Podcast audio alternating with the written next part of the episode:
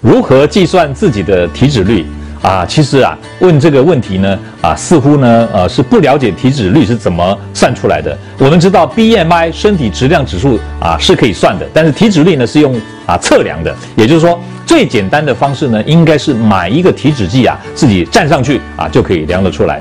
但是在测量体脂率的时候呢，我建议大家把握几个原则。第一个。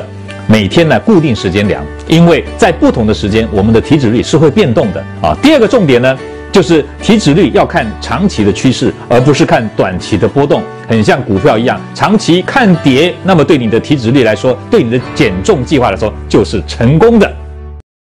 各位朋友，如果你喜欢我们今天所讲的，请在下面按个赞。如果你对我们的内容感到兴趣，想要获得最新的讯息，请按订阅。下回见。